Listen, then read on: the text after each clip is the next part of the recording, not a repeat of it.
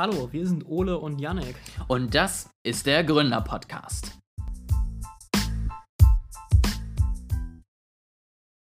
Zu Beginn, bevor wir jetzt gleich in eine vollgepackte Folge mit äh, unseren Vorhersagen für dieses Jahr starten, Yannick, wollte ich dich einfach einmal noch verzweifeln sehen.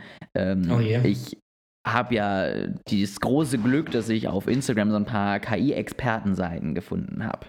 Und äh, die haben jetzt eine äh, Umfrage gestartet, wo jeder so seine Fragen zum Thema KI starten durfte und äh, stellen durfte. Und ich vermute, die haben eigentlich nur die Fragen selber in den Fragensticker geschrieben, weil die Fragen waren so dumm formuliert und so perfekt auf ihr eigenes Produkt angeschnitten, dass ich nicht glaube, dass das irgendjemand anders so gefragt hat.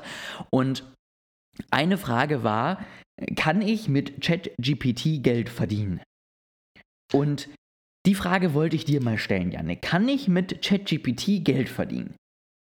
Also erstmal, das ist auf jeden Fall von denen selber gestellt, die Frage. Wenn äh, irgendwelche Leute Fragen stellen, dann folgen alle, und zwar alle Fragen dem Format, ich will eigentlich Informatiker, Manager, Influencer, was auch immer werden. Aber ich habe gehört, dass KI das jetzt auch kann. Lohnt sich das noch, dieser Beruf, oder wird das bald alles durch KI gemacht?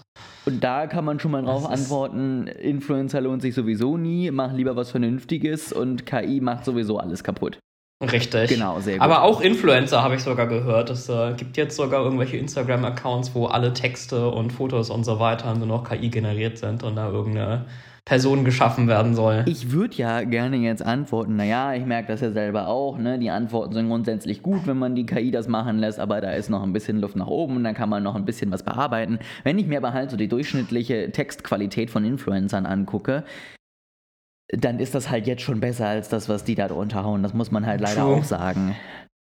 So, aber jetzt um deine Frage zu beantworten, obwohl die habe ich eigentlich gerade schon beantwortet, weil du kannst tatsächlich auch mit ChatGPT oder mit KI Geld verdienen. Zum Beispiel, indem du irgendeine Influencer-Person damit erstellst und äh, Accounts, Influencer-Accounts rausbringst und irgendwelche Leute darüber abzockst.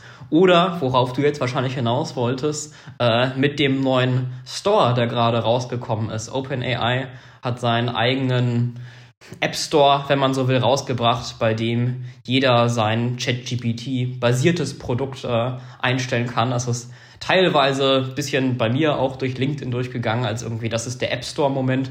Äh, ich persönlich bin ein bisschen skeptisch, also wahrscheinlich wird jetzt äh, jeder Trottel, der irgendwie da sein neues passives Income oder was auch immer sieht, versuchen, sein äh, Chatbot reinzustellen. Ich äh, glaube aber, der Markt wird sich auch recht schnell überfluten.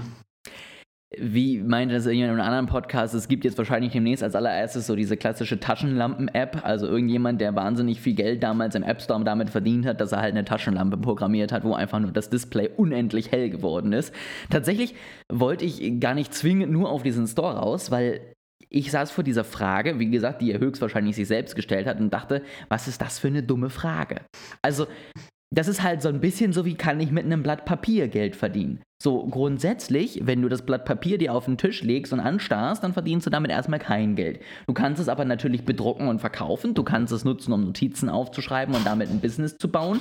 Du kannst es nutzen, um einen Brief an deine Kunden zu schreiben und damit Geld zu verdienen. Also ich finde, das ist so eine, so eine Frage, so die einfach komplett keine, keinen Grund dahinter hat. So. Weil, ne, wenn du bescheuert bist und ChatGPT einfach nur fragst, wie geht's dir, dann kannst du damit kein Geld verdienen. Und wenn du eine schlechte Anwendung programmierst über diesen Store, dann kannst du damit auch kein Geld verdienen. Wenn du es halt nutzt und äh, gut nutzt, dann natürlich. Also, das war eher so tatsächlich mein erster Gedanke darauf. Und ich finde es auch aus dem Punkt interessant, äh, dass kann ich mit KI Geld verdienen, sich ja nicht mal auf Laien beschränkt oder darauf beschränkt, ChatGPT zu verwenden oder so. Auch KI selber programmieren ist ja auch mit KI Geld verdienen. Insofern könnte man die Frage beantworten mit, nee, OpenAI und Microsoft und Alphabet und so weiter machen das alle nur zum Spaß. Klar, Weil sie so viel Zeit über haben. Das ist äh, Gutmenschentum sozusagen von denen. Nee, aber dann, dann nochmal tatsächlich zum, zum Store, wo du ihn jetzt schon kurz angesprochen hast. Meinst du eigentlich, ähm, wir haben dann irgendwann dasselbe Thema wie bei Google? Also OpenAI sagt einfach, oh toll, ihr habt ganz viele tolle Ideen hier gebaut, wir kopieren das jetzt alles mal. Wir können ja sowieso auf jedes Wissen der Welt zugreifen und jetzt machen wir das alles selber und brauchen auch gar nicht mehr. Gute Frage. Ich weiß ehrlich gesagt nicht, ob OpenAI sich so die Mühe macht, einzelne irgendwie ein bisschen angepasste Chatbots zu übernehmen. Ja, also bei, bei ja, paar ja gar keinen einzelnen Chatbot.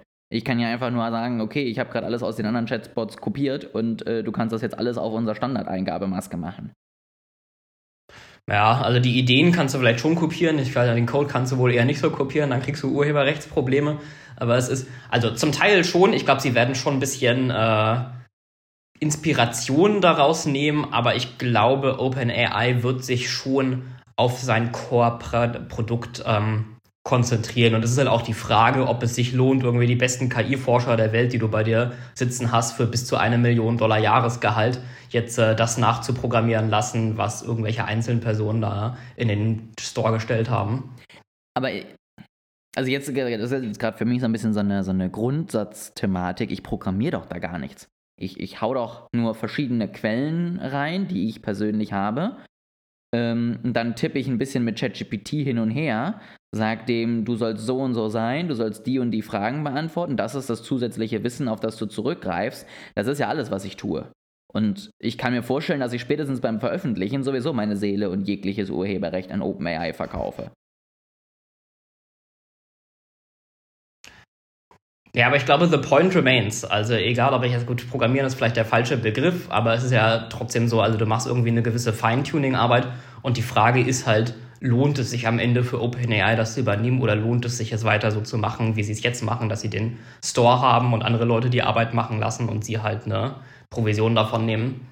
Ja, das klar. Weil ich glaube, es, es ist vielleicht nochmal was anderes, wenn ich das wirklich nochmal anders anbinde. Ne? Also ich sag mal, ich kann ja auch sagen, ich nehme eben das Wissen und äh, die, die Fähigkeit, so gut auch zu schreiben von OpenAI, von ChatGPT, ähm, ziehe das über eine API an meine eigene Anwendung, ergänze das eben um eigenes Wissen, Hintergründe, was auch immer und baue daraus irgendwie jetzt kein richtiges Produkt nach außen stehen, sondern eher sowas wie halt irgendwie meine Software wird dadurch 20.000 Mal besser, weil ich eben da die komplett mit AI aufbaue. Ähm, da sehe ich halt so ein bisschen mehr einen Fortschritt und auch irgendwie einen Sinn Sinn für irgendwie die Menschheit als halt eine neue Eingabemaske im selben Programm, die halt vielleicht drei Sachen mehr weiß, weil den Rest weiß ChatGPT ja sowieso spätestens, wenn ich das Pro-Update habe und er halt einfach im Web-Search unterwegs ist. Also was willst du mir dann da noch großartig hochladen, außer an irgendwelchen vertraulichen Daten, die ich nicht durch eine Google-Suche rausfinde? Alright, dann äh, bevor wir jetzt aber das Hauptthema gar nicht mehr ansprechen für heute, äh, die, es ist Anfang Januar oder Mitte Januar sogar schon. Und äh, wir haben, nachdem wir letztes Mal so mittelgut abgeschnitten haben, du ein bisschen besser als ich, äh, aber beide so knapp die Hälfte der Thesen hinbekommen haben, äh, versuchen wir es dieses Jahr nochmal. Ich weiß nicht, wie es bei dir ist. Ich bin ein Ticken konservativer geworden mit meinen Schätzungen diesmal. Äh, vielleicht war ich letztes Mal verloren habe und diesmal mehr richtig liegen wollte. Wie, wie sieht es bei dir aus? Hast du wieder mutige Vorhersagen mitgebracht für 2024 oder bist du auch ein bisschen zurückhaltender? Es ist, glaube ich, eine gute Mischung. Also ich habe teilweise so ein paar Sachen, äh, wo ich mir relativ sicher bin. Also so, ich habe jetzt nicht gesagt, morgen wird die Sonne wieder aufgehen. So basic sind sie jetzt nicht. Ne? Aber so ein paar, wo ich glaube ich schon eher hoffe, dass ich wieder ein paar Punkte sammle. Weil eigentlich will ich dich ja auch nur wieder schlagen. Der Rest ist mir relativ egal. Ähm, und dann habe ich eben so ein paar aber auch genommen, wo ich mir dachte, das soll ja auch nicht ganz langweilig werden. Morgen wird die Sonne wieder aufgehen, finde ich, ist eine sehr schöne Vorhersage. Das hätte ich auch mit aufschreiben sollen. Sehr gut. Dann, ähm, Yannick, äh, gehen, gehen wir mal mit einem Home Run für dich einfach in den Start. Erzähl mir du doch jetzt im ersten Schritt mal, was wird im Tech-Sektor 2024 passieren? Genau, da habe ich diesmal einen Ticken mehr äh, mitgebracht. Ich habe vor allem diesmal drei KI-Vorhersagen. Letztes mhm. Mal hatte ich ja nur eine KI-Vorhersage. Die hast du voll verschissen. Dass, äh, GPT-4 nicht veröffentlicht wird und da lag ich sofort falsch.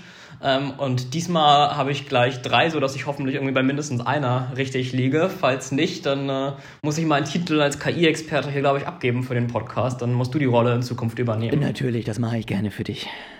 Obwohl ich sagen muss, äh, also selbstfahrende Autos gehören ja auch irgendwie im Großen und Ganzen zum Bereich KI. Das heißt eigentlich die Tesla-Vorhersage vom letzten Jahr, das war doch eigentlich eine richtige KI-Vorhersage. Insofern habe ich vielleicht doch zumindest die Hälfte richtig. Du meinst also, du hast halb so viel und nicht 100% weniger richtig als der totale KI-Noob, der dir hier gegenüber sitzt. Das äh, ist jetzt eine Art, das zu formulieren. Gut, dann hauen wir raus. Also, äh, die erste Vorhersage ist, ich glaube 2024 wird es einen KI-Durchbruch geben außerhalb des Bereichs der Sprachmodelle. Äh, ich weiß nicht, ob alle Zuhörer das so wissen. Es gibt ja tatsächlich auch noch andere künstliche Intelligenz als äh, Chatbots und als Sprachgenerierung. Kommt uns ein, ein, bisschen ein Schock. Ähm, aber auch da wird viel Arbeit gemacht und ich glaube, da wird 2024 äh, eine große Erkenntnis oder ein neues Produkt geben.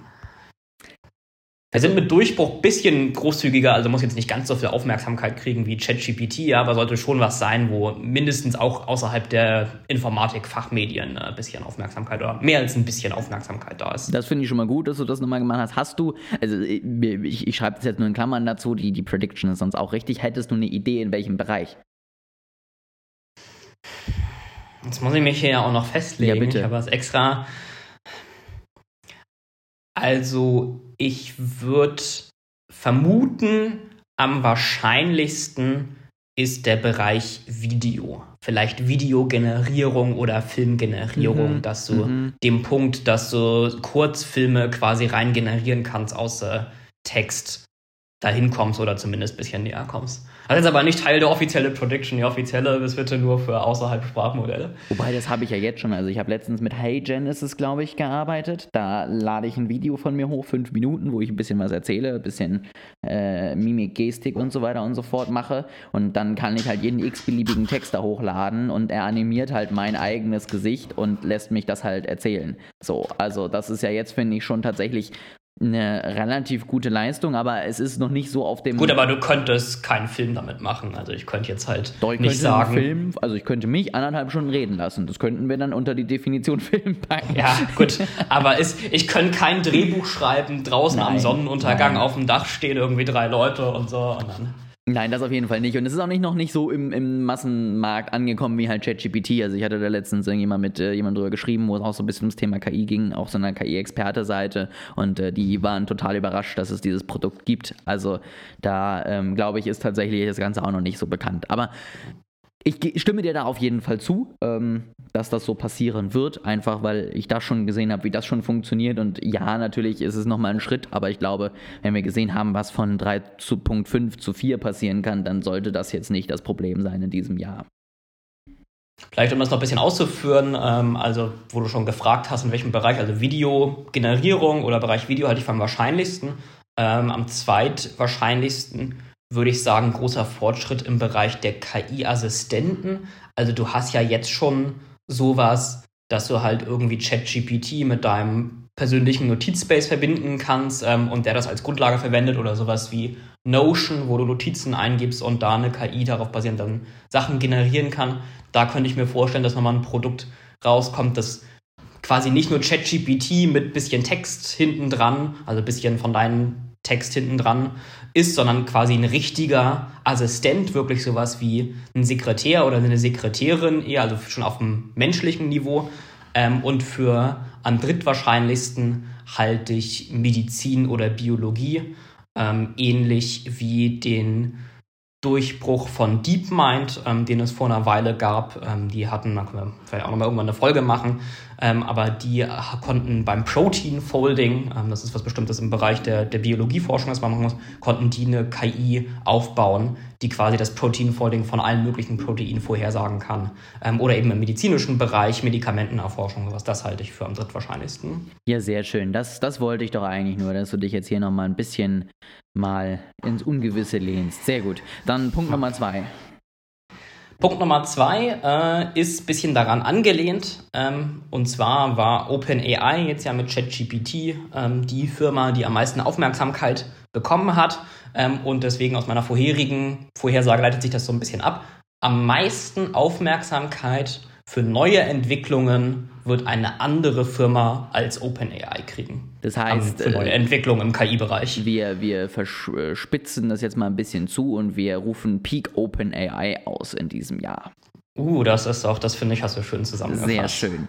Dann sagt Yannick, ja, Um, um deine nächste Frage jetzt direkt äh, vorherzunehmen, ich glaube, der Alphabet-Konzern wird am meisten Aufmerksamkeit äh, bekommen mit einer Mischung aus äh, DeepMind und deren internen Divisionen von Google Brain und was es da noch alles gibt. Ähm, für am zweitwahrscheinlichsten, oder also dann kommt OpenAI, aber für am zweitwahrscheinlichsten unter den anderen halte ich tatsächlich Meta. Ähm, ich glaube, die sind ein bisschen unterschätzt, die machen auch viel KI-Forschung.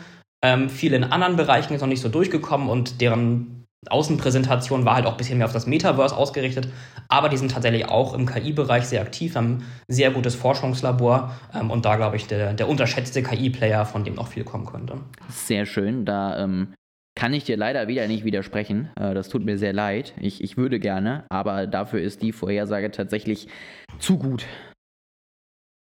So, mal gucken, vielleicht, vielleicht kommen wir ja noch irgendwann dazu oder vielleicht äh, sind wir uns jetzt auch einfach bei allen Tech-Vorhersagen einig. Dann kann ich sogar, dann ist meine nächste Vorhersage am Ende, ich glaube, es wird ein Gleichstand sein in 2025, wenn wir die Ergebnisse angucken. Und da sagt dann einer ja und der andere nein und dann äh, ist das Thema durch. Sehr gut.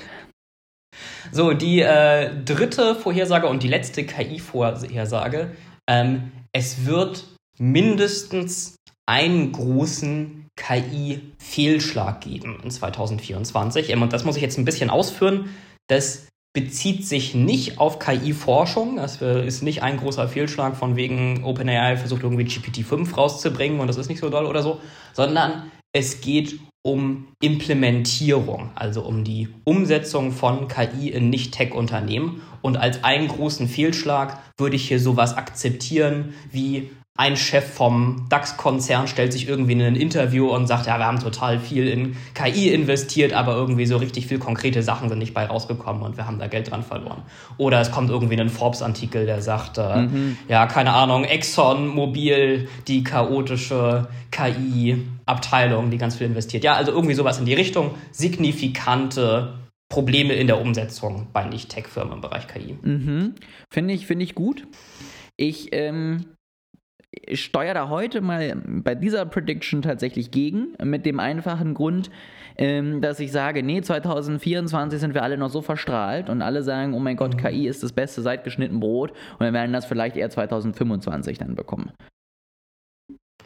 Dann sind wir uns beim ersten Mal uneinig. Sehr und gut. dann äh, würde ich jetzt mal die Gelegenheit nehmen. Also, das waren meine drei KI-Vorhersagen. Ich habe noch zwei weitere Tech-Vorhersagen im Bereich äh, selbstfahrende Autos. Aber vielleicht willst du erstmal mit deinen Tech-Vorhersagen weitermachen, bevor ich zu den autonomen Fahrzeugen komme. Sehr schön. Ähm, ich habe tatsächlich auch eine Prediction ähm, und, oder also nicht nur eine, ich habe ein paar mehr, aber eine, die so ein bisschen zu deiner zweiten angeht, nämlich was so die Firmen angeht. Und zwar bin ich der Meinung, dass Apple in den KI-Markt einsteigen wird, ganz wie es sich mhm. für Apple gehört. Ein bisschen zu spät, aber dafür dann richtig. Und ähm, ich vermute, da hat man schon erste Gerüchte gehört, dass sie das nächste iPhone so bauen, dass es dort dann eben kein Large Language Model draufkommt, sondern ein Small Language Model, was eben direkt auf dem iPhone rechnen kann und was so sozusagen ihre erhöhten ähm, Datenschutz Richtlinien auch erfüllt. Ne? Weil Apple guckt ja schon, dass sie immer als, als Datenschutzfirma wahrgenommen werden. Und da kann ich mir vorstellen, dass eben das neue iPhone mit SLM dann rauskommt. Okay, also das ist die konkrete Vorhersage. Ähm, das quasi einsteigen wir erstmal nur generell. Die konkrete Vorhersage ist äh, quasi ein Language Model, das auf dem iPhone draufläuft. Genau. Und das soll man merkt jetzt, ich will ein bisschen die Definition haben, ich bin jetzt competitive, nachdem ich letztes Jahr äh, verloren habe. Also das heißt, äh, das Update, quasi das iOS-Update, mit dem das draufgespielt wird, muss 2024 schon da sein oder nur angekündigt werden? Ich persönlich äh, vermute, dass es mit dem neuen iPhone kommt. Also, dass es gar nicht ähm, okay. iOS ist, sondern dass das neue iPhone die Funktion bekommt und sie das so ein bisschen dafür nutzen, um die Leute mal wieder zu motivieren, auf ein neues Gerät umzusteigen. Ähm, aber also ich sag mal so, es reicht nicht, wenn jetzt Apple in der nächsten WWDC sagt, oh mein Gott, wir machen jetzt ganz viel mit KI, dann äh, stimmt mhm. das nicht, diese Prediction, wenn ein klares Produkt in diese Richtung, wie ich es jetzt gesagt habe. Also wirklich eine Funktionalität mit einem Language Model in der Software von Apple direkt oder auf einem Gerät von Apple direkt. Wenn da eine Ankündigung kommt und wenn sie dann erst Januar 25 kommt, würde ich sagen, dann passt das noch, aber es muss wirklich eine konkrete Ankündigung auf einem der Events mhm. passieren. Ich halte mal dagegen. Okay. Ich sag mal nein. Äh, nicht mit allzu viel Confidence. also es, äh, ich würde so bei 40% Ja, 60% Nein sehen. Es ist halt bei Apple immer sehr schwer vorherzusagen, weil die sind so die am wenigsten transparenten ähm, aus den großen Tech-Konzernen. Mein Eindruck ist halt einfach, dass Apple bei KI nie so groß voraus war. Ähm, das hat man auch bei Siri gemerkt. Mhm. Also Siri war jetzt nie der Sprachassistent. Ähm, und wie du schon gesagt hast, also sie sind halt immer ein bisschen, sie lassen sich halt Zeit, bis sie was wirklich in den Consumermarkt einbringen. Deswegen halte ich es für eher wahrscheinlich, dass es im nächsten Jahr noch nicht kommt oder in diesem Jahr. Sehr schön, dann haben wir ja schon mal wieder die nächste, wo wir nicht einer Meinung sind. Ähm, und dann ist meine nächste KI-Prediction tatsächlich noch das äh, GPT-5, was höchstwahrscheinlich in diesem Jahr rauskommen wird. Ähm, für die Allgemeinheit nicht mehr ohne Beschränkung zugänglich gemacht wird. Das heißt, OpenAI wird äh, sagen, wir haben hier ein tolles Modell, das ist aber leider so gut, dass wir das nicht einem Massenmarkt ohne noch mehr Beschränkungen als jetzt, wo es so ein bisschen ist, du darfst jetzt niemandem erklären, wie er einen Raubüberfall macht oder was auch immer, sondern wo es wirklich geht, dass ganze Funktionen abgeschnitten werden, weil sie zu stark geworden sind, um sie jedem zur Verfügung zu stellen.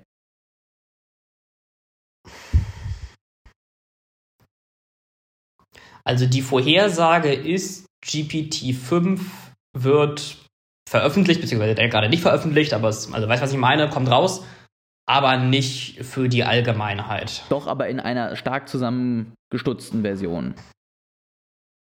Woher würden wir das denn überhaupt wissen? Glaubst du, die würden sagen, das hier ist die stark zusammengestutzte Version und wir haben eine viel stärkere Version?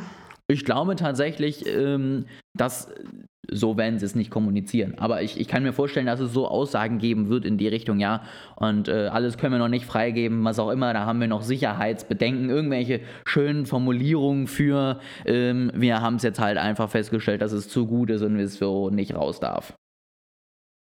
Und falls GPT-5 gar nicht veröffentlicht wird in 2024, ist die These nicht erfüllt. Oder ist sie dann erfüllt? Na gut, dann würde ich sagen, fällt die These einfach komplett aus der Wertung raus. Weil ich sage ja nicht, ich okay. glaube, dass GPT-5 kommt, mhm. sondern dass, wenn es kommt, Verstehe. es so auf den Markt kommt. Das ist schwierig. Muss mich jetzt sofort entscheiden. Ja, bitte. Oder kannst, Okay, ich hatte gehofft, wir können vielleicht eine These weitermachen und ich kann nochmal länger Nein. darüber nachdenken. äh, ich sag nein, ich halte dagegen. Ist auch wieder sehr knapp. Du bringst mir hier heute viele schwierige Thesen mit, Ole. Perfekt. Aber ich sehe wieder, ich sehe wieder 60 Prozent äh, bei Nein, glaube ich, weil ich auch glaube, dass wir aus Marketing-Sicht einfach nicht so doll. Also bei GPT-4 oder generell bei ChatGPT haben sie es ja auch eher ein bisschen versteckt, ja. Also natürlich zeigen sie schon, dass sie Guidelines haben und dass du irgendwie den roten Text kriegst, wenn du was äh, Verbotenes fragst und so. Aber sie haben jetzt äh, nie gesagt, ja, wir bringen euch hier absichtlich schwächere Modelle, weil ihr seid für die stärkeren äh, nicht qualifiziert, da macht ihr zu viel Unsinn mit. Ihr seid dumm, deswegen haben wir es euch eingeschränkt. Ja. Sehr gut. Und Dankeschön. So, so wollte ich es nicht formulieren, aber es, äh, genau so ist es. So, so soll es sein. Und äh, meine letzte Prediction tatsächlich auch im Tech-Bereich. Du wirst sehen, es ist alles ein bisschen sehr KI-gestützt, aber was interessiert einen halt im Moment so im Tech-Bereich? Ich dachte, ich bin der KI-Typ hier. Du, du hast dich doch immer beschwert, dass wir jetzt der KI-Podcast sind. Ja, deswegen haben wir ja auch noch drei andere Kategorien in unseren Predictions. Ja. Ähm, eben, wie gesagt, meine, meine letzte Prediction auch im KI-Bereich und das habe ich in einem anderen Podcast gehört, da möchte ich mich jetzt gar nicht mit irgendwie anderen Federn schmücken.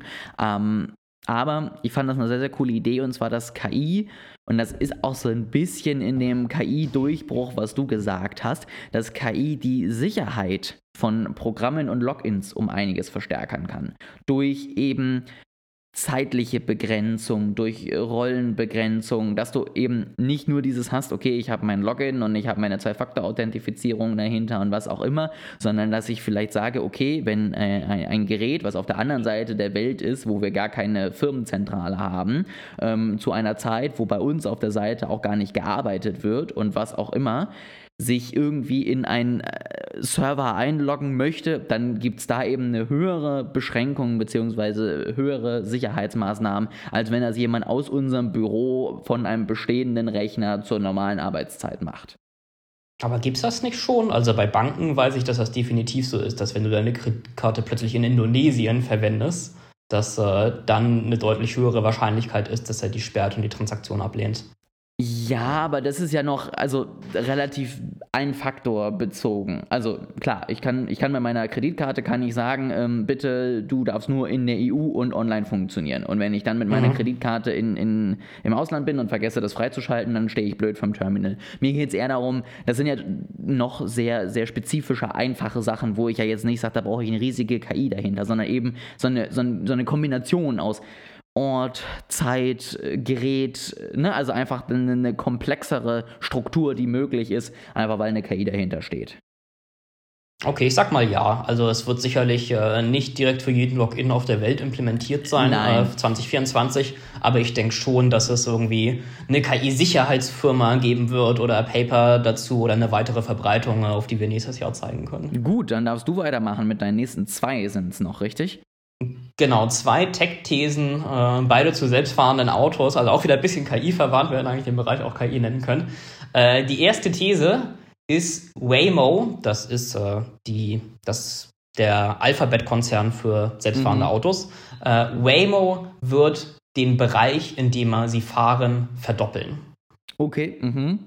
Also Waymo hat ja bereits äh, öffentliche Angebote in den USA, wo du per App dir dein Roboter-Taxi äh, bestellen kannst, aber nur in bestimmten Städten, nur in ganz bestimmten Bereichen. Ähm, und ich sage, der Bereich, in dem du Waymo nutzen kannst, wird sich 2024 verdoppeln. Da gehe ich mit tatsächlich. Hätte ich, hätte ich was Höheres sagen müssen, damit du nicht mehr ja. mitgehst.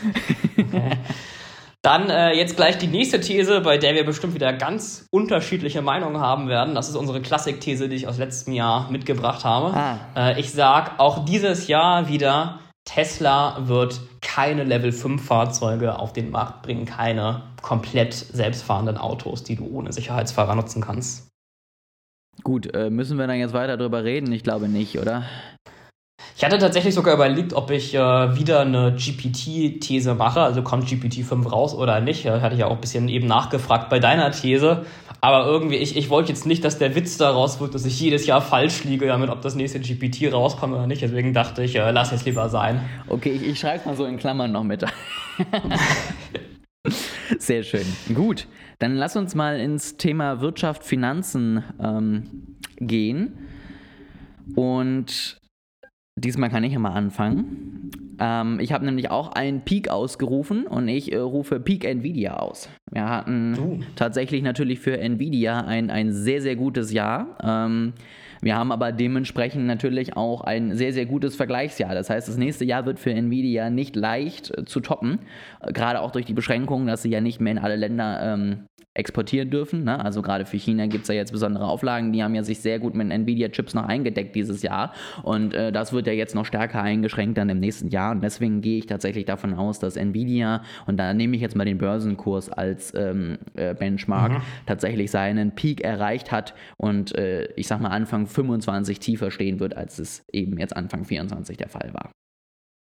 Du machst mir das äh, echt nicht leicht heute, oder? Es, ich gehe grundsätzlich bei den Nvidia-spezifischen Thesen mit. Mhm. Ich bin aber deswegen ein bisschen unsicher, weil ich für 2024 insgesamt an den Börsen eine positive Entwicklung sehe. Mhm. Und weil ich mich frage, ob äh, Nvidia da nicht einfach ein bisschen mit aufgetrieben wird. Gut, dann wäre natürlich meine, meine These vielleicht sogar gar nicht zwingend falsch, aber die Benchmark eine falsche. Also klar, wir könnten auch sagen, ähm, es underperformt deutlich die anderen äh, sechs großen Aktienunternehmen. Ähm, also ne, man sagt ja jetzt immer die Magnificent Seven, wo ja Nvidia mit drin ist. Da könnte man natürlich auch sagen, dass sie die eben stark underperformen und ähm, das als Benchmark nehmen. Da gehe ich mit. Da würde ich, glaube ich, auf jeden Fall Ja zu sagen. Beim anderen hätte ich sogar wahrscheinlich auch Ja gesagt, ähm, aber bei dem bin ich mir noch mal stärker sicher. Dann schreibe ich das mal dazu, dass wir nicht beim nächsten Jahr wieder da sitzen und sagen, was war eigentlich unsere Idee, wie wir das jetzt äh, machen.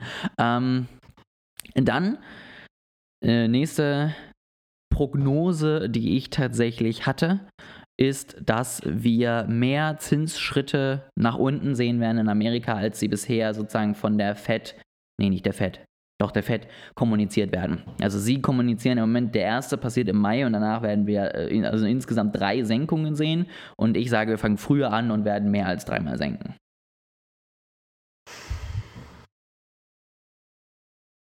Und zwar mit der Gedanke, ähm, um, um dir jetzt ein bisschen Bedenkzeit zu geben, ähm, dass wir ein Wahljahr haben und es, glaube ich, einfach immer das ich auch schon überlegt. attraktiv aussieht, wenn die Wirtschaft gut läuft. Und das passiert nun mal leicht, wenn du den Zins senkst und die Aktien schön nach oben schießen.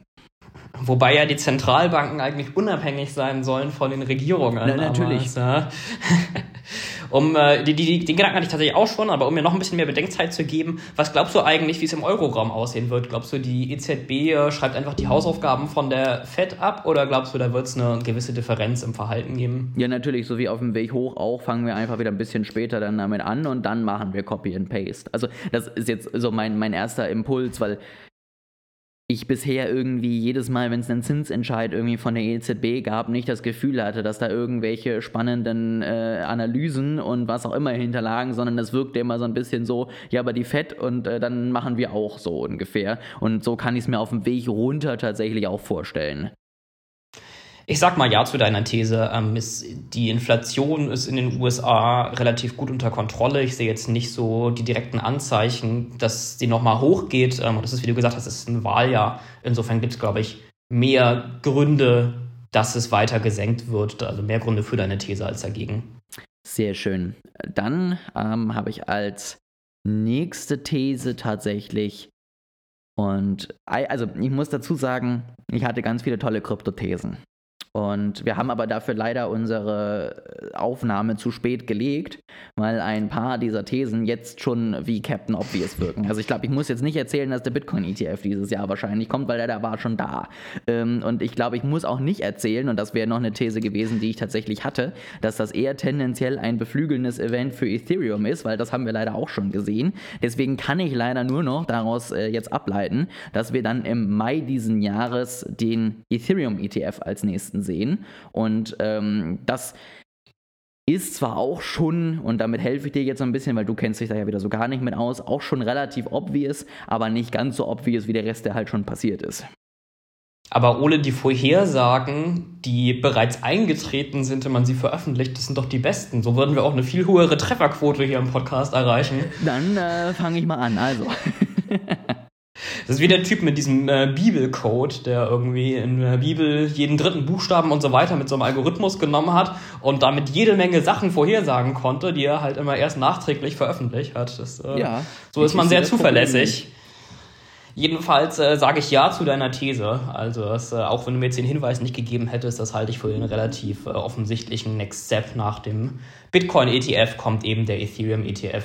Und generell glaube ich, also wenn du einmal eine Zulassung hast, wenn du einmal angefangen hast, dann äh, sind auch die Floodgates open. Also dann sind relativ offensichtlich die nächsten Schritte da. Jein, tatsächlich. Also ähm, das Problem ist halt, wir haben ja immer noch eine riesige Diskussion zwischen der SEC und dem Kryptomarkt, weil sie ja bis auf Bitcoin und Ethereum alles andere als nicht angemeldetes Wertpapier ansehen, was zum Teil bei vielen auch stimmt. Und dementsprechend bin ich mir relativ sicher, dass wir nach Ethereum erstmal einen kurzen Break haben werden, weil dann einfach erstmal geklärt werden muss, was ist ein Token überhaupt? Ist das eigentlich nur eine Aktie mit einem coolen, fancy neuen Namen oder ist das eigentlich doch was anderes und äh, sind es teilweise Rohstoffe oder wie können wir es eben ja einkategorisieren?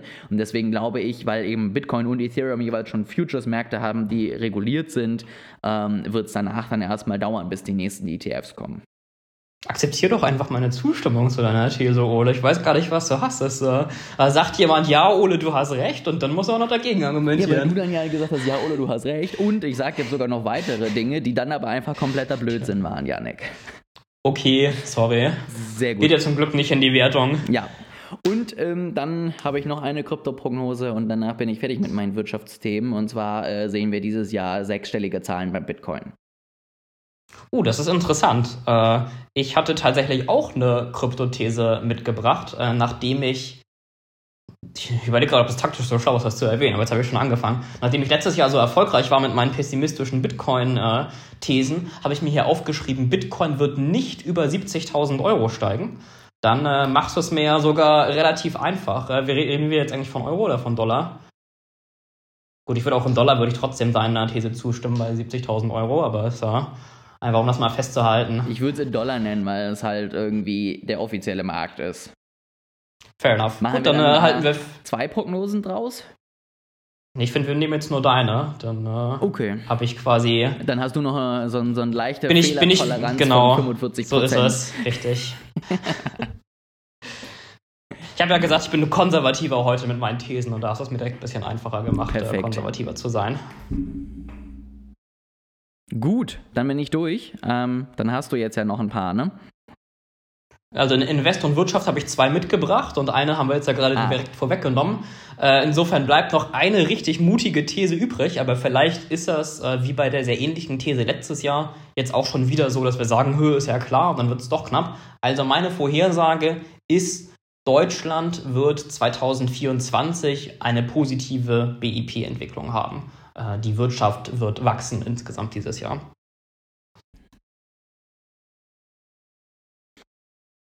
Hm. Die Zahlen liegen wahrscheinlich noch gar nicht vor, wenn wir die Auswertung machen, aber wir können dann ja die Vorhersage machen, die zu dem, oder die Prognose, die zu dem Zeitpunkt vorliegt, im Dezember 24 oder wann wir das durchgehen. Ich tue mich tatsächlich gerade ein bisschen schwer, weil auf der einen Seite habe ich gerade das Gefühl, wir machen in Deutschland gerade alles dafür, dass dem nicht so ist. Auf der anderen Seite habe ich das Gefühl, dass wir nächstes Jahr einfach wieder wirtschaftlich ein deutlich besseres Jahr sehen werden. Und ähm, ne, ich sag mal, wenn dann die, die Flut steigt, dann kommt jeder mit nach oben. Deswegen, ich sag mal, ein Plus von 0,1 oder so werden wir auf jeden Fall sehen. Ich weiß ja nicht, ob du irgendwie sagen würdest, du, du lässt dich auf eine Prozentzahl ein, wo ich dann sagen kann, nein, wir sind drunter. Das ist furchtbar hier heute. Ich versuche lauter sichere Thesen mitzubringen und äh, Ole zieht mich hier immer in, in risikoreichere Bereiche. Äh, also ich würde nicht sehr hoch gehen, ehrlich gesagt. Ähm, es, ich hätte es jetzt auch eher, also bei 0,1 war ich mir halt sicher. Es, ich glaube, das Beste, was ich dir geben kann, ist plus 0,5. Darüber wird mir das echt ein bisschen, bisschen zu heiß. 0,7. Okay, Deal. Gut, dann gehe ich da drunter. Ach, was habe ich getan? Ich, ich finde es jetzt schön, wenn wir irgendwie so 0,69 oder 7,1 oder sowas am Ende sehen und es so eine ganz knappe Entscheidung ist. Oder es so ist, wie du es gerade meintest, dass es nämlich dann doch negativ ist und wir diese, diese Diskussion hier gar nicht gebraucht hätten. Sehr dann will schön. ich aber, falls es knapp ist, will ich es dann doch nachträglich korrigieren. Also normalerweise hätte ich einfach die Prognose genommen, die, Bund, die Bundesbank äh, Q4 veröffentlicht, aber dann will ich doch im Folgejahr mal gucken, was eigentlich die offiziellen Zahlen sind. Dann, dann und, äh, guckst du ganz genau, ja, ja, das war mir klar. Richtig. Dann, dann, sehr schön. Dann kann mach's doch nochmal, mach doch gleich mal weiter. Marketing, Social Media, was hast du uns denn da Schönes mitgebracht? Da ist äh, die zweite Wiederholungsthese drin, ähm, beziehungsweise diesmal nicht exakt dieselbe These, ähm, weil ich will ja nicht immer einfach nur das Gleiche sagen. Aber ich habe nochmal über Twitter nachgedacht mhm. ähm, und ich fand eigentlich meine These da letztes Jahr ganz gut, auch wenn es auch nicht eingetreten ist. Ich habe überlegt, ob ich nochmal genau das Gleiche sage, weil es ja erst langweilig, wenn wir hier immer einfach äh, Thesen rüberschleppen ins nächste Jahr. Ähm, nochmal zur Erinnerung, meine Vorhersage letztes Jahr war, Twitter geht insolvent oder wird abgeschaltet. Ähm, ich habe ein bisschen drüber nachgedacht, wie man da vielleicht ein bisschen was ähnliches, aber doch was Neues rausbringen kann.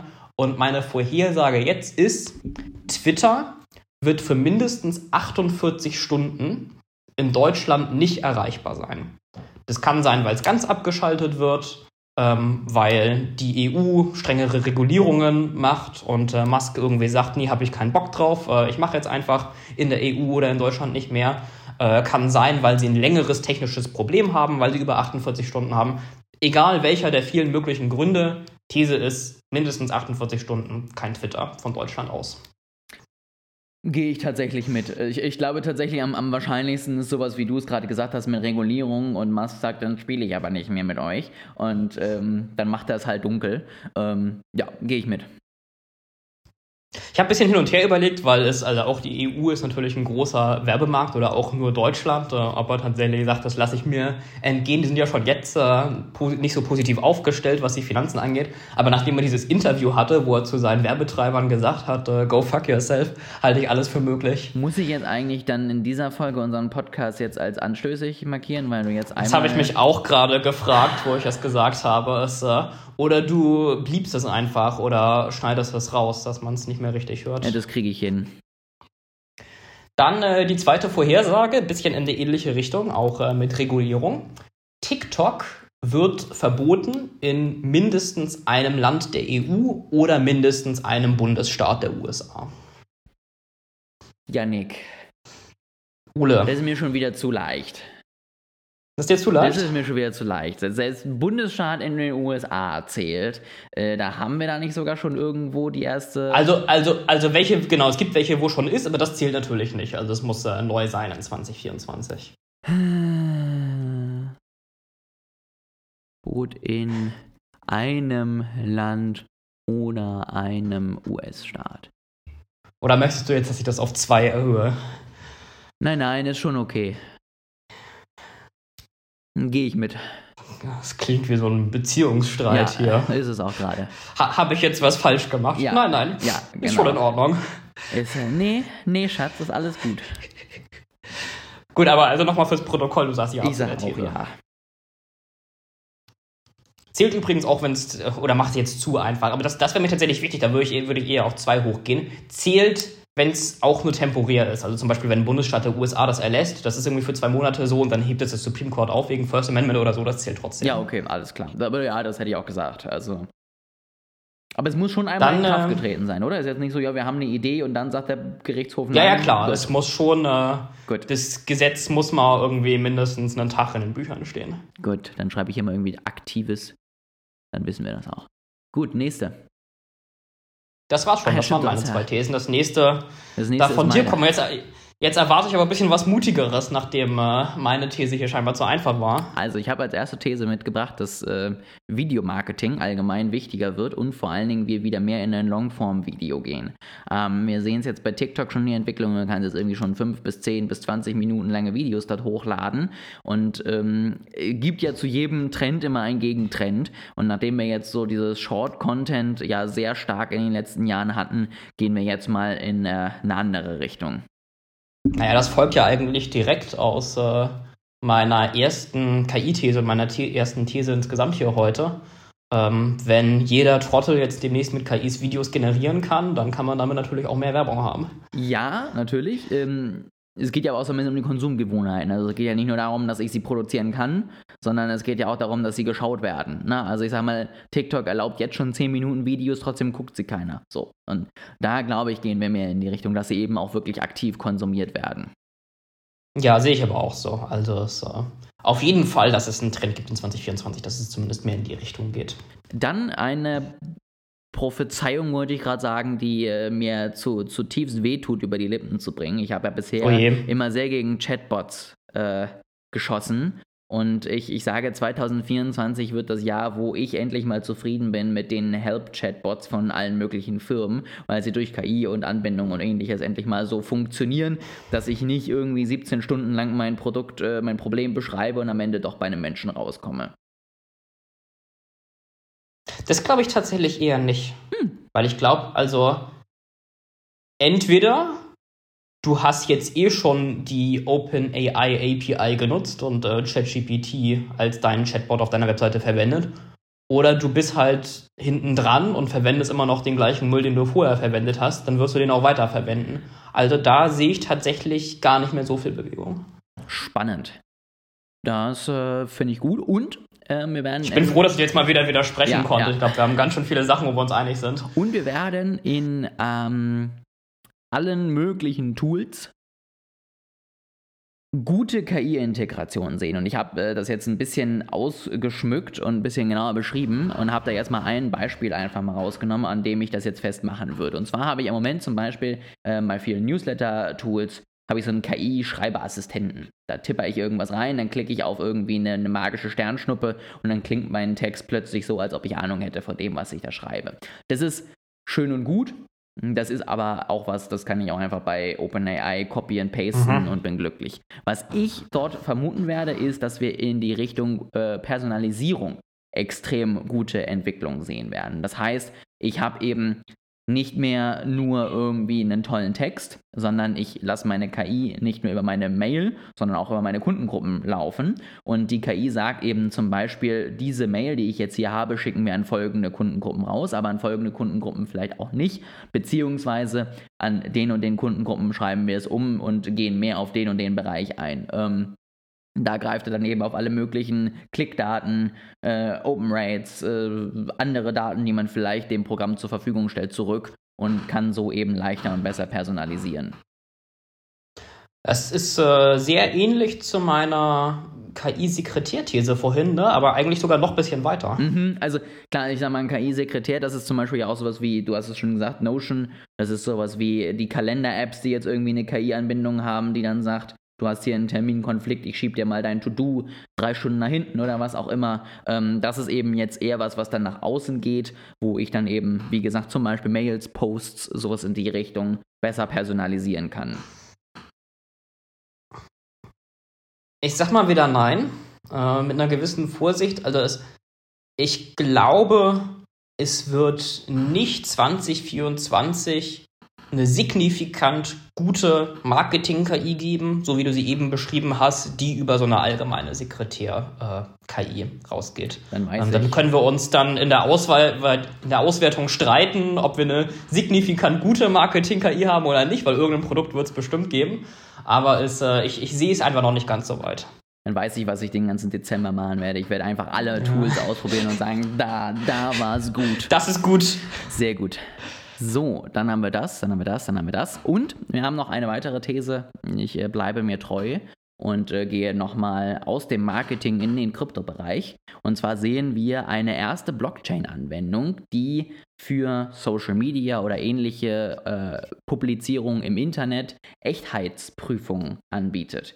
Das ähm, heißt, ich habe zum Beispiel einen, einen Service, wo ich mich anmelden kann, dahinter lege ich irgendwie meine Daten, dahinter lege ich irgendwie, das bin ich, das mache ich so ungefähr und kann dann eben auf einer günstigen und schnellen Blockchain, ich vermute mal, da wird es eine eigene für geben, sagen, das ist ein originaler Post von mir, weil ich ihn sozusagen mit meinem eigenen Wallet beim Erstellen dieses Postes, dieses Blogbeitrags oder irgendwas ähnlichem äh, signiert und genehmigt habe. Also wenn es nur existieren muss, dann auf jeden Fall. Wenn du jetzt irgendwie noch ein bisschen Einschränkungen gehabt hättest äh, von der Userzahl oder so oder halt signifikante Aufmerksamkeit, Verbreitung, was auch immer, dann wäre ich vielleicht vorsichtiger gewesen. Aber ich glaube, äh, irgendwas Technisches erstellen, da bin ich sehr optimistisch. Okay, dann, dann äh, ich meine, ich zwinge mich ja auch immer dazu, ein bisschen spezifischer zu werden. Dann gehe ich da mal drauf ein. Hättest du eine Idee, äh, in welche Richtung man gehen könnte? Also, keine Ahnung, sagen wir, es, es muss irgendwie eine Million User haben, sagen wir, es muss irgendwie angebunden werden an einen großen Anbieter, sei es jetzt ein Blog-Anbieter, sei es ein Social Media Network, sei es irgendwas anderes. Ähm, Gibt es da irgendwas, wo du sagst, äh, da, darauf möchtest du mich jetzt festnageln? Also wenn es jetzt wäre angebunden an einen großen Anbieter und groß in der Sinne, im Sinne von äh, Meta oder TikTok oder so, dann wäre es mir tatsächlich schon wieder zu einfach in die andere Richtung. Dann äh, würde ich auf jeden Fall Nein sagen. Dann, dann äh, vielleicht Lass uns auch sowas sagen. Vielleicht können wir uns ja auf eine Userzahl einigen, oder was war dein Vorschlag? Ja, mein, mein Vorschlag war tatsächlich noch ein bisschen spezifischer. Lass uns doch irgendwie sowas sagen wie eine Million erstellte Beiträge darüber oder sowas. Also eine Million Posts quasi? Zum Beispiel, ja. Wir können auch 10 Millionen sagen.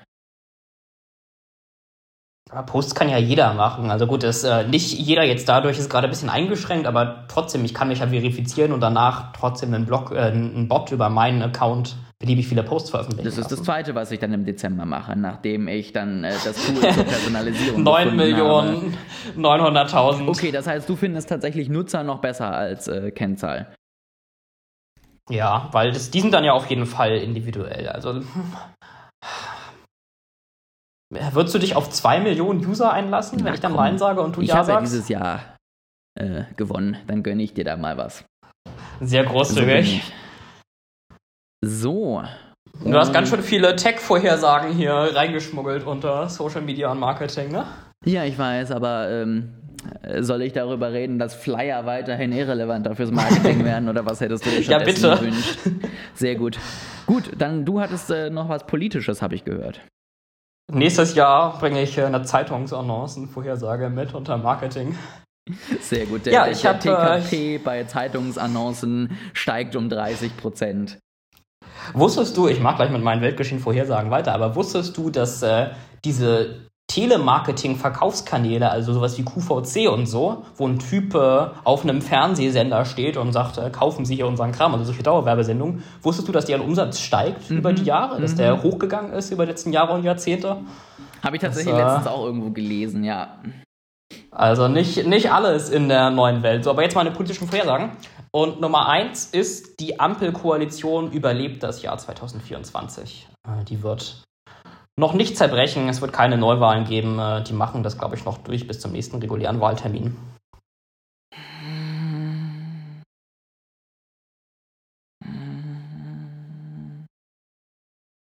Dadurch, dass die FDP ja auch gerade wieder abgestimmt hat, dass sie es jetzt doch nochmal weitermachen, ähm, fehlt Mit irgendwie 52 Prozent äh, oder ja, so. Aber abgestimmt ist abgestimmt, ne? Man hat die Wahl so lange über, äh, wiederholt, bis man mit dem Ergebnis zufrieden war.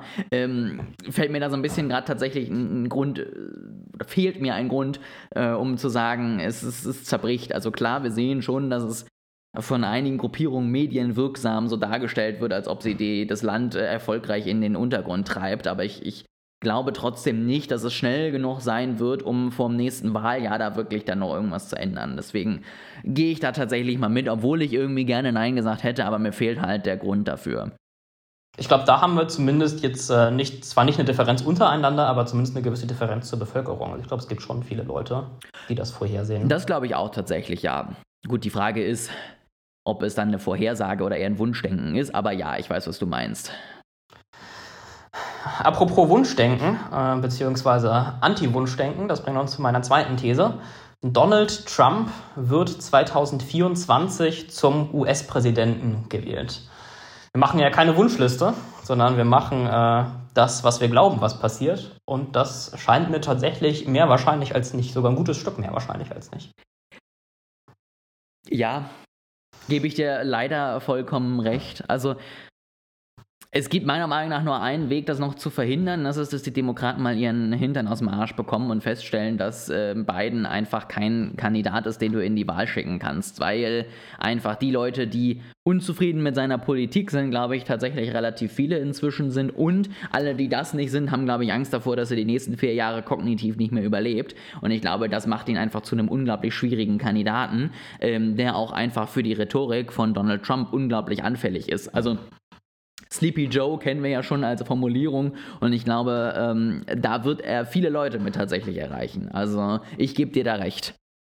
Ja, der Zug ist abgefahren mit äh, anderen dem demokratischen Kandidaten. Und es, selbst bei einem anderen würde ich jetzt tatsächlich keine Garantie sehen, dass Donald Trump verliert. Also bei vielen würde ich es für wahrscheinlicher halten, ja. aber auch, auch da nicht definitiv. Ich, ich wollte gerade sagen, es ist auch eher gerade ein ähm, durch äh, einen Biden, der da steht, finde ich, wird es schon fast sicher die Prediction, währenddessen, wenn es einen anderen gegeben hätte, wäre es vielleicht nochmal ein bisschen unsicherer geworden. Ähm, natürlich, ich sag mal, wenn, wenn, wenn nicht Donald Trump schafft es, sich selber ins Aus zu katapultieren mit irgendwelchen Äußerungen, irgendwelchen Handlungen, irgendwelchen Aussagen, das kann natürlich auch alles noch passieren. Ich glaube, es wird ein witziges Jahr, was amerikanische Politik angeht. Aber, Aber da ist er ja relativ immun gegen, das ist ja gerade das Ding. Also es, er wurde ja schon mal gewählt nach diversen Dingen und ich habe das Gefühl, das äh, berührt einfach die Kernwählerschaft bei ihm nicht so sehr. Die Kernwählerschaft nicht. Die Frage ist nur, schafft das irgendwie dann doch nochmal so viele zu vergraulen, dass sie wieder sagen, na gut, dann nehmen wir halt das kleinere Übel. Ähm, aber ich glaube es auch nicht. Also wie gesagt, ich gebe dir da vollkommen recht. Ähm, ich glaube trotzdem. Ich finde es interessant. Ja dass du mir da so deutlich zustimmst. Also das hätte ich jetzt tatsächlich als eine meiner kontroverseren Thesen hm, gesehen. Spannend. Aber du scheinst es ja doch recht eindeutig zu sehen. Ja, also ich glaube, weil ich auch so viele liberale Podcasts höre, die gerade, nicht liberale, Entschuldigung, falsch, äh, so viele demokratisch leaning Podcasts höre, die gerade dasselbe machen, was sie 2020 gemacht haben. Nämlich erzählen, ja, das wird ja niemals passieren und wer würde denn jemals Trump wählen? Und das sind so, so diese Äußerungen, da, da kriege ich echt Flashbacks und äh, das hat sehr dazu beigetragen, dass ich tatsächlich inzwischen denke, ähm, nee, stimmt, vollkommen. Wo ich sagen musste, ich hatte bei den langen Wahlnächten äh, bei der beiden Trump-Wahl auch Flashbacks, mhm. wo ich dann dachte, ah, jetzt war's das und dann kam es doch in die andere Richtung. Äh, aber wir bleiben mal trotzdem bei der These. Sehr schön. Ja, tatsächlich, ähm, Weltgeschehen muss ich äh, dich enttäuschen, hatte ich irgendwie vergessen als Kategorie, deswegen habe ich da leider nichts mitgebracht. Wahrscheinlich zwingst du mich jetzt okay. Äh, aus dem Hut irgendwie aus dem Stehgreif noch eine, eine Prediction auszudenken, aber da sage ich jetzt einfach mal nein. Also jetzt, wo du es angesprochen hast, musst du eigentlich schon noch was mitbringen. Wenn du jetzt einfach die Schlusssätze eingeleitet hättest, dann wäre es okay gewesen, aber so. Ich kann ja auch einfach den, den äh, Satz jetzt hier wieder rausschneiden, dann denkt niemand, dass es passiert ist. Ich hatte überlegt, ob ich den Ukraine-Krieg nochmal wieder reinbringe, aber ich wollte halt nicht so viele Wiederholungen ja. drin haben. Und diesmal wäre ich mir tatsächlich auch weniger sicher als beim letzten Mal. Da gebe ich dir wiederum auch recht. Aber deswegen lassen wir es einfach raus und. Äh, wir lassen es mal außen vor. Wir, wir, haben jetzt auch schon tatsächlich eine, eine lang genug Folge hier produziert, äh, die XXL-Folge zu den Predictions. Ähm, ich bin gespannt. Wir haben wieder ein Jahr lang, wo wir Zeit haben, uns das alles anzugucken. Und ähm, es, ist, es ist ja wie immer beim Fußball, ne? Alle raten wild drauf los und am Ende gewinnt Ole. Und dementsprechend äh, freue ich mich auf die Predictions dieses Jahr.